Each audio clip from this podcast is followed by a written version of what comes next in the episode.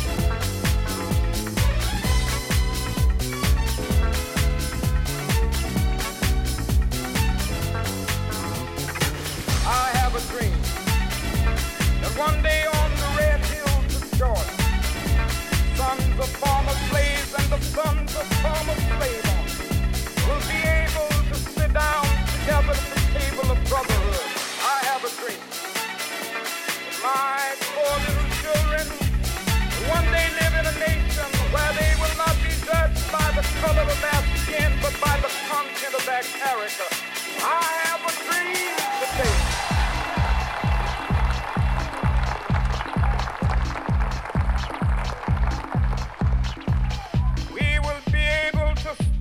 that day when all the God's children, black men and white men, Jews and Gentiles, Protestants and Catholics, will be able to join hands in the words of the old Negro spiritual.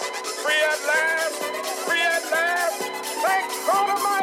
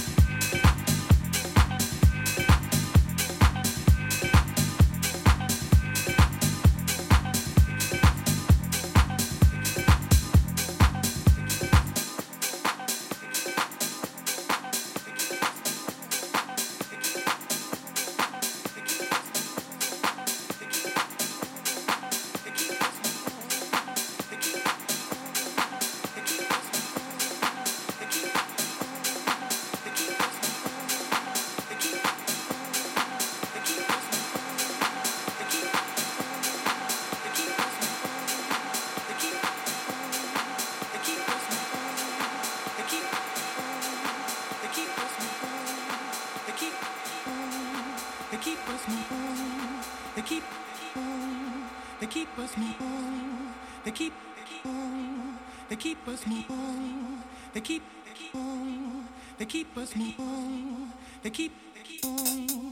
They keep us moving. They keep.